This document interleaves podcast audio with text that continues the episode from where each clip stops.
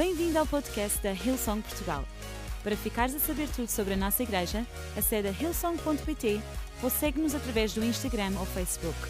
Podes também ver estas e outras pregações no formato vídeo em youtube.com.br hillsongportugal. Seja bem-vindo a casa. E nós vamos ler uma história que está na Bíblia, que se encontra no livro de Ruth. E talvez tu estejas aqui nesta tarde e tu dizes, ah, eu já ouvi várias mensagens acerca de Ruth. Mas sabem, nesta tarde eu gostava que nós pudéssemos olhar para as diferentes personagens, porque eu acredito que nós podemos observar e nós podemos aprender alguma coisa com cada uma das personagens desta história. Então, eu quero dar-vos apenas algum contexto antes de nós começarmos a ler os versículos. Esta história passa-se num período em que Israel estava a atravessar uma fase muito complicada. Israel estava a ser liderada por juízes e basicamente o povo tinha se esquecido de cumprir os mandamentos de Deus. O povo não tinha como objetivo principal uh, agradar a Deus. O povo tinha como objetivo principal agradar-se a si próprio e cumprir aquilo, uh, aquilo que lhes vinha à cabeça e aquilo que eles tinham no seu coração, sem pensar nos mandamentos e nas leis que Deus tinha deixado. Mas também era uma altura onde existia fome na terra. Então existe uma família, existe um homem em Judá que se chama Elimelech. Digam comigo, Elimelech. Ok, existe um homem que ele decide pegar na sua família e ir para uma outra terra, procurar uma vida melhor, porque não havia alimento em Israel. Então, Elimelech, ele é casado com uma mulher que se chama Noemi, eles têm dois filhos, e ele pega na sua família e mudam-se para Moab. E quando chegam a Moab, os seus dois filhos casam, eles continuam a fazer vida lá, mas passado um tempo Elimelech morre. E passado uns anos, não só morre ele, mas também morrem os seus dois filhos. Então nós vamos começar a ler a história a partir do momento em que nós encontramos Noemi, sozinha com as suas duas noras. Ok? Então nós vamos começar a ler a partir do versículo 6 no capítulo 1 de Ruth.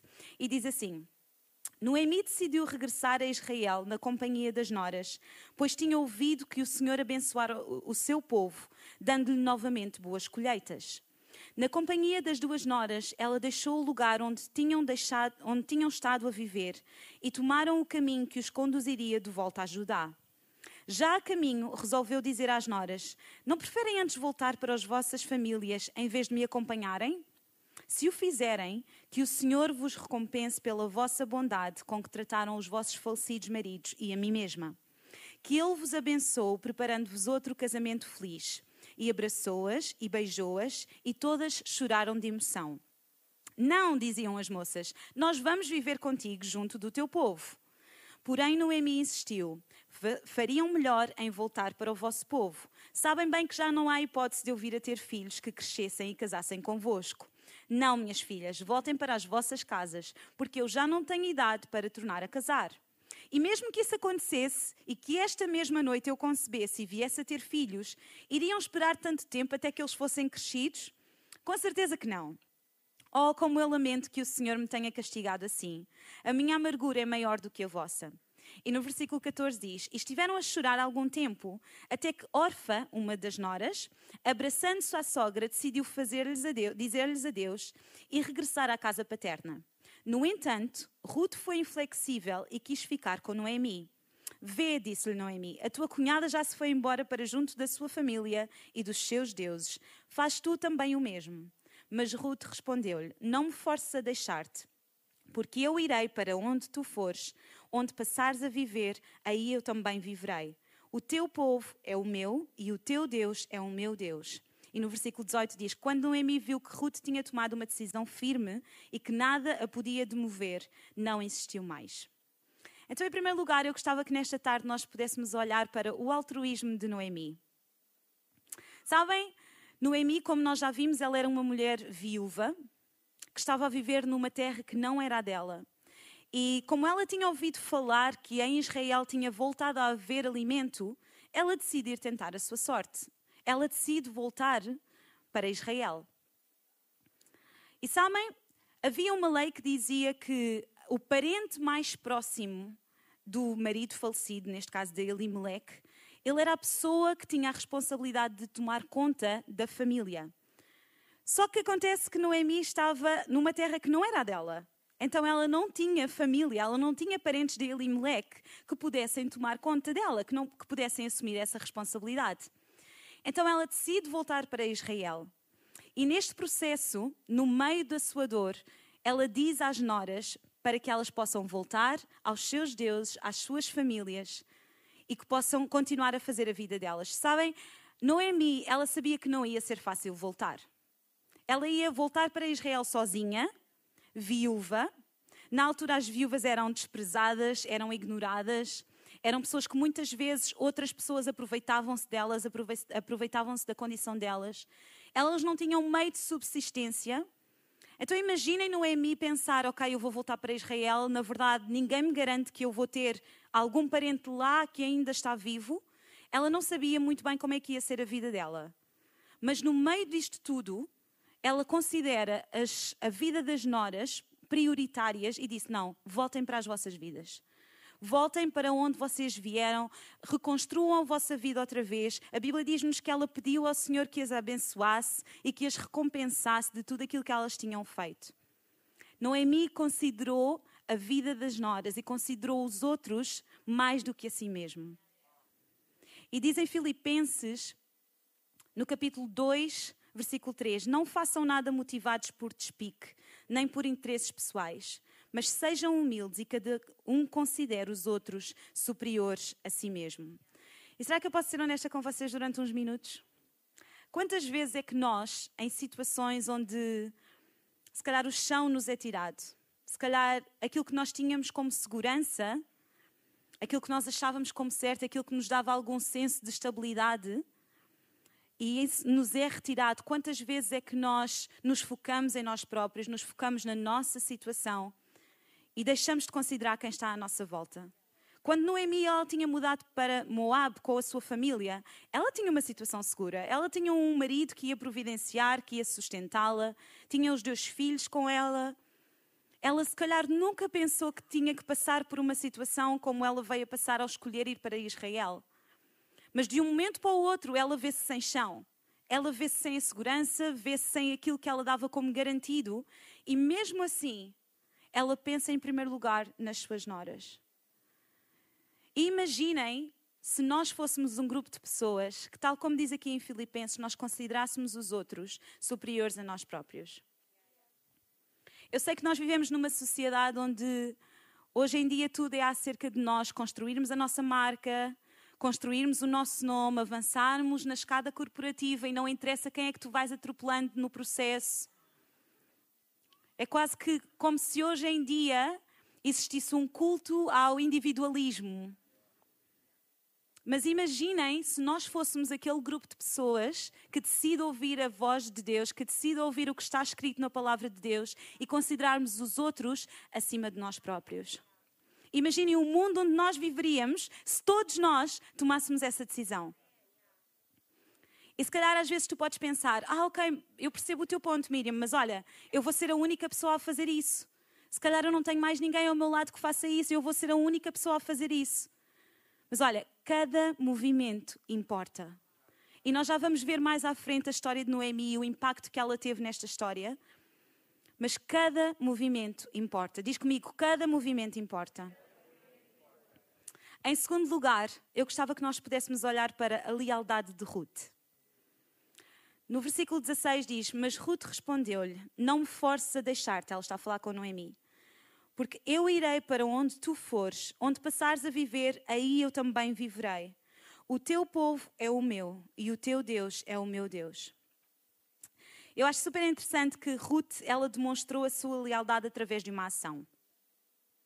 Lembram-se que no início, quando nós lemos a história, nós vemos que as duas noras, elas disseram que iam com Noemi. As duas noras disseram que tinham a intenção de ir com Noemi para Israel. Mas só Ruth demonstrou a sua lealdade através de uma ação. Só Ruth ficou e permaneceu naquilo que ela tinha dito como a sua palavra. E há algumas coisas que é importante nós considerarmos acerca de Ruth. Em primeiro lugar, Ruth também era viúva. E nós já vimos no ponto anterior todas as implicações que isso tinha na altura. Já vimos como é que as pessoas olhavam para as viúvas, nós já falámos acerca disso. E Ruth também era viúva.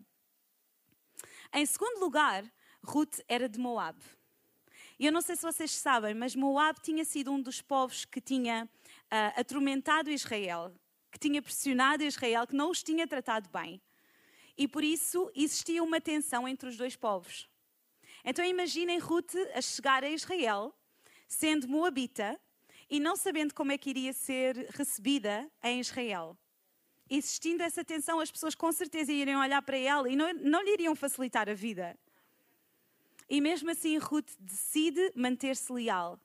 Decide manter-se leal à sua sogra e decide manter-se leal àquilo que ela tinha dito ser a sua palavra. Houve alguma coisa, eu gosto de imaginar que houve alguma coisa na vida de Noemi que Ruth olhou e disse: Não, eu vou contigo para onde tu quer que tu fores. Houve alguma coisa que cativou e que atraiu Ruth e disse: Não, o teu Deus vai ser o meu Deus. E isto leva-nos à terceira coisa acerca de Ruth. É que, para além dela ser uma estrangeira, Ruth não, não partilhava a mesma fé. Nós vemos na, na passagem que uh, Noemi, quando lhes diz para elas voltarem, ela diz: Voltem aos vossos deuses, voltem a adorar os vossos deuses. Então, para além dela ser viúva, para além dela ser estrangeira, Ruth também não pertencia à família da fé. E mudar para Israel significava que ela iria ter de lidar com uma série de costumes, com uma série de tradições que ela não estava habituada, possivelmente ela não se sentia confortável nelas, mas ela foi leal ao ponto de dizer: Não, há qualquer coisa na vida de Noemi que eu vou abraçar. Há qualquer coisa na vida de Noemi que eu quero para mim também. O Deus de Noemi vai ser o meu Deus, a família de Noemi vai ser a minha família. E sabem, eu não sei, nós já vamos continuar a ler a história, mas eu acho que já neste ponto, já nesta altura, nós conseguimos perceber que há, aqui uma série de coisas que estão a acontecer, uma série de coisas que podem parecer aleatórias, e há uma série de ações, tanto de Noemi como de Ruth, que podem parecer coisas aleatórias, mas que na verdade, se nós olharmos, nós já conseguimos ver um plano de Deus em ação nós já conseguimos ver que Deus está a orquestrar alguma coisa que é muito maior do que elas apenas voltarem para Israel para ter uma vida melhor. Nós vamos continuar, eu vou abreviar a história por, por eh, motivos de tempo para nós não, consegui, não conseguirmos chegar até ao final. E eu gosto mesmo de, de pensar que para Ruth o facto de ela, ela se calhar achou, sabem, que estava apenas, apenas, entre aspas, a fazer a coisa certa. Mas na realidade, cada movimento importa. E nós, se nós continuarmos a ler, nós vemos que Ruth e Noemi elas vão para Belém. Elas chegam a Belém numa época de colheitas. E eu não sei, mas eu acho que aquele, aquele, aquele destino deve ter sido um ponto estrategicamente pensado pelas duas. Elas devem ter pensado: ok, nós somos as duas viúvas, não temos meio de subsistência. Ouvimos dizer que ali há comida, vamos à procura de alimento? Ok, então vamos para ali. E mais uma vez, daqui a pouco nós vamos ver que aquilo que se calhar para elas era apenas uma estratégia de: ok, vamos à procura de alimento, era Deus a trabalhar e Deus a colocar o seu plano em ação. Então elas chegam a Belém e Ruth sendo a mais nova, sendo se calhar com a pessoa com mais força, ela diz a Noemi: Olha, eu vou trabalhar. Eu vou para os campos e eu vou colher as espigas e vou colher os grãos que ficam caídos. Literalmente, eu vou colher os restos das pessoas que estão a, ceifar.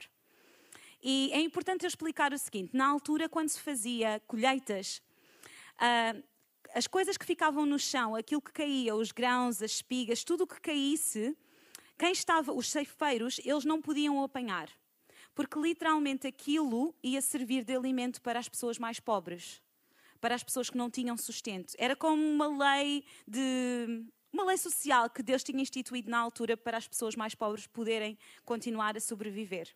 Então, Ruth, sendo viúva e não tendo meios de subsistência, ela era uma pessoa, era a candidata perfeita para ser uma destas pessoas que ia lá e levantava os grãos e levantava as espigas que os outros não queriam. Era literalmente os restos. Mas que para ela iam ser alimento e para Noemi ia ser alimento. E sabem, eu quero abrir aqui um parênteses para dizer isto. Talvez tu tenhas entrado aqui nesta tarde e tu tenhas estado à espera, tu estás à espera que Deus faça alguma coisa na tua vida. Talvez, talvez tu estejas à espera que Deus faça um milagre. Mas quando eu estava a preparar esta mensagem, eu senti dizer isto. Se calhar tudo aquilo que nós precisamos de fazer é arregaçar as nossas mangas, é ir trabalhar e fazer, tal como Ruth, uma terra que não é a nossa, fazer disso a nossa casa. Sabem? Ruth não estava numa terra que era a dela. Ruth não conhecia a maior parte das coisas que estavam a acontecer, não conhecia os costumes, não conhecia as tradições. Mas Ruth decidiu: eu sei que esta terra não é minha, eu sei que eu não nasci aqui, eu sei que eu não vim daqui, mas esta terra vai ser a minha casa. Se isto é o que eu tenho agora, eu vou fazer o melhor que eu conseguir, o que estiver ao meu alcance, o que está na minha mão, para eu poder ser uma bênção para a minha sogra, para eu poder providenciar para a família que Deus escolheu para mim. Nós vamos continuar a ler. Ai, o tempo está a voar. Ok. Então, Ruth está no campo, ok? Ah, uma coisa muito importante. Ruth foi fazer isto e ela acaba por ir parar a um campo de um homem chamado Boaz. Digam comigo Boaz. Ok. Ruth está no, está no campo a fazer isto. Está a colher as espigas, está a colher os grãos que os outros estão a deixar para trás. E Boaz chega ao campo dele. Boaz era um homem super rico e super influente. Boaz chega e pergunta aos chefeiros: Mas quem é aquela mulher? Ele viu Ruth pela primeira vez e diz: Olha, quem é aquela mulher? E os chefeiros dizem: Olha, ela tem estado a colher as espigas, tem estado a colher os grãos que ficam caídos. E Boaz chega ao pé dela, no capítulo 2, versículo 8, e diz assim: Minha filha, fica aqui conosco neste campo a apanhar espigas. Não precisas de ir a outros campos. Junta-te às moças que aí estão a trabalhar. Eu já avisei os rapazes para não te incomodarem. Quando tiveres sede, vai beber à tua vontade. E Ruth agradeceu-lhe muito e disse: Não há razão para tu seres assim tão amável comigo. Eu não passo de uma estrangeira. Ele disse: Sim, eu sei, mas eu também sei de toda a afeição e carinho que tens mostrado para com a tua sogra, desde a morte do teu marido. E como preferiste deixar o teu pai e a tua mãe para viver entre estranhos, que o Senhor Deus de Israel, sobre cujas asas vieste refugiar-te, te abençoe por tudo. E Ruth responde: Olha, eu agradeço-te muito, foste muito bom para mim, não sendo eu sequer uma empregada tua. À hora do almoço, Boaz chamou-a e disse: Vem comer conosco. Ruth veio sentar-se junto dos ceifeiros e ele serviu-a generosamente, muito mais do que podia comer. Quando a jovem voltou ao trabalho, Boaz disse ao capataz que a deixasse apanhar, mesmo entre os feixes, sem lhe dizer nada, e que fizessem de propósito para deixar cair espigas, sem que ela se sentisse incomodada por as apanhar. Em terceiro e último lugar, eu gostava que nós pudéssemos olhar para a generosidade de Boaz. Eu vou pedir à banda para se juntar a mim. Mas sabem, nós podemos perceber que Boaz, ele já tinha ouvido falar de Ruth. E a ação que ele tem com ela, a ação que ele tem com Ruth, foi com o objetivo de ajudar Ruth e ajudar Noemi e honrar aquilo que ela tinha feito até agora. E a única coisa que Boaz faz é ser movido no seu coração por, pelo que está a acontecer e agarrar a oportunidade que tem à sua frente para fazer a coisa certa. É a única coisa que ele faz. Ele agarra a oportunidade que tem para fazer a coisa certa. E se nós continuamos a ler a história, nós vemos que Boaz ele acaba por casar com Ruth. E vocês podem ler em casa, mas até no processo como isso decorre, nós podemos ver que Boaz é um homem íntegro. Mas Boaz acaba por casar com Ruth. E nós Vamos ler no versículo 9, no capítulo 4, diz que Boaz está a falar com o povo, está a falar às autoridades, e ele diz: Olha, hoje vocês são testemunhas de que eu comprei de Noemi tudo o que era de Elimelec, do seu marido, e de Quilion e de Malom. Eu também casarei com Ruth, a Moabita, viúva de Malom, para que a propriedade continue com a família do falecido. Assim o nome de Malom será sempre lembrado no meio deste povo e na sua cidade natal. Hoje vocês são testemunhas disso. E todos responderam: Sim, nós somos testemunhas. E as autoridades disseram a Boaz: O Senhor faça com que essa mulher que veio para o teu lar seja como Raquel e Leia, que deram muitos filhos a Jacó, tornando-se assim as mães da nação israelita. Que tu sejas rico e famoso em Belém Efrata. E que os filhos que o Senhor te der neste casamento façam com que a sua família seja como a família de Pérez, filho de Judá e de Tamar. Eu não sei se todos sabem, mas Ruth tornou-se na bisavó de Davi. Davi, o grande rei de Israel. E foi através da descendência de Ruth que Jesus Cristo o Salvador da humanidade veio à Terra. Ruth, uma mulher estrangeira. Boaz, um homem que vinha de uma descendência de uma mulher que tinha sido uma prostituta em Jericó. Sabem, eles tiveram um papel que, se calhar, para muitos pode ser um papel pequeno, pode ser um papel que muitas vezes até passa discreto, mas foi um papel absolutamente crucial no plano que Deus tinha para a humanidade. Tudo porque duas pessoas, neste caso três pessoas com Noemi, comuns, como tu e eu, com todos os seus desafios, com todo, tudo aquilo que se apresentava à sua frente, com todas as suas dúvidas, com todas as circunstâncias e as dificuldades que se levantavam.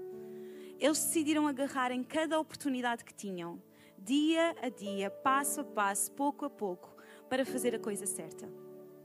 Eles sabiam que cada movimento importa, cada movimento conta. E olha, enquanto eu estava a preparar esta mensagem, eu senti que se calhar há algumas pessoas aqui que dizem: Eu sei que cada movimento importa, mas eu não me sinto com força suficiente para fazer a coisa certa neste momento. Enquanto eu estava a orar, houve uma música que vai continuamente ao meu coração e eu gostava de ler a letra, gostava de ler um certo dessa música. Diz assim: Às vezes o meu melhor é apenas um sim enfraquecido, mas tu vês força em cada movimento passinhos pequenos e respirações curtas. Qualquer coisa é progresso. Tu sustens cada momento meu. Tu podes achar que não, tu podes achar que a tua decisão é apenas uma coisa pequena, é apenas um passo simples que não conta nada. Mas sabes, Deus usa decisões pequenas, decisões diárias, para continuar a estabelecer o seu plano nesta terra. E Deus pode usar uma decisão tua, que se calhar tu não medes em importância, para continuar a estabelecer o seu reino aqui nesta terra, tal como ele fez com Ruth, tal como ele fez com Boaz. Então, nesta tarde, eu gostava de poder pedir-te para ficares de pé. E eu tenho um convite muito especial para te fazer. E tendo isto em mente e tendo isto guardado no nosso coração, que cada movimento importa, eu quero, fazer-te um convite. Eu vou pedir a todos que possam fechar os vossos olhos. Apenas por uma questão de privacidade. Eu não quero envergonhar ninguém. Eu vou, vou ser a única pessoa que vai estar com os olhos abertos, porque eu quero saber por quem é que eu vou estar a orar. Mas nesta tarde eu quero perguntar-te: olha, Será que o movimento que tu tens que dar nesta tarde é apenas dizer sim a Jesus? Se calhar, se tu fores sincero, tu dizes: Olha, eu conheço, já ouvi falar, conheço Deus, conheço Jesus, mas eu nunca experimentei um relacionamento com Ele. Então, deixa-me dizer-te que nesta tarde, aquilo que tu podes fazer, aquilo que tu deves fazer, é dizer sim, eu quero Jesus na minha vida. Sim, eu quero conhecer Jesus e viver a minha vida com Ele, mais do que as outras pessoas podem dizer, mais do que aquilo que eu posso ouvir falar acerca de religião, acerca de igreja. Eu quero conhecer Jesus. E este é o teu passo, este é o teu primeiro passo. E tal como Ruth, tu não fazes ideia do impacto que isso vai ter na tua vida e naqueles que estão à tua volta. Então, este convite é para ti. Se tu queres conhecer Jesus como o teu Senhor de uma forma pessoal, se tu queres um relacionamento pessoal e íntimo com Jesus Cristo, ou se, se talvez alguma vez já tenhas tido este relacionamento, mas por alguma razão tu perdeste. Se por alguma razão tu te afastaste, tu tomaste um movimento errado. Hoje tu tens a oportunidade de voltar a casa. Tu tens a oportunidade de voltar a dizer sim a Jesus. Então, uma vez mais, enquanto todos estão de olhos fechados, eu não quero embaraçar ninguém, isto não é um show. Eu vou contar até três. E eu vou pedir que tu possas levantar o teu braço se tu queres receber Jesus nesta tarde. Um, Deus ama-te. Dois, Jesus veio a esta terra para que tu pudesses ter uma vida eterna. Três, levanta o teu braço nesta tarde. Já estou a ver. Obrigada. Obrigada. Obrigada. Obrigada. Eu vou dar mais uns segundos. Não fiques à espera que alguém faça este movimento por ti. Amém. Obrigada. Obrigada, igreja. Vamos todos orar juntos depois de mim, ok? Vamos dizer: Senhor Jesus, obrigada porque posso confiar em Ti. Obrigada porque eu sei que este é o maior movimento que eu posso fazer com a minha vida. Nesta tarde, eu te recebo como o meu Senhor e como o meu Salvador. Ajuda-me a viver todos os dias da minha vida para te honrar e para te agradar. E no nome de Jesus eu oro. Amém. Igreja, será que nós podemos dar uma salva de palmas a estas pessoas? Esperamos que a mensagem de hoje te tenha inspirado e encorajado. Se tomaste a decisão de seguir Jesus pela primeira vez, acede a hillsong.pt Jesus para dar o teu próximo passo. Lembramos que podes seguir-nos no Facebook e Instagram para saber tudo o que se passa na vida da nossa igreja.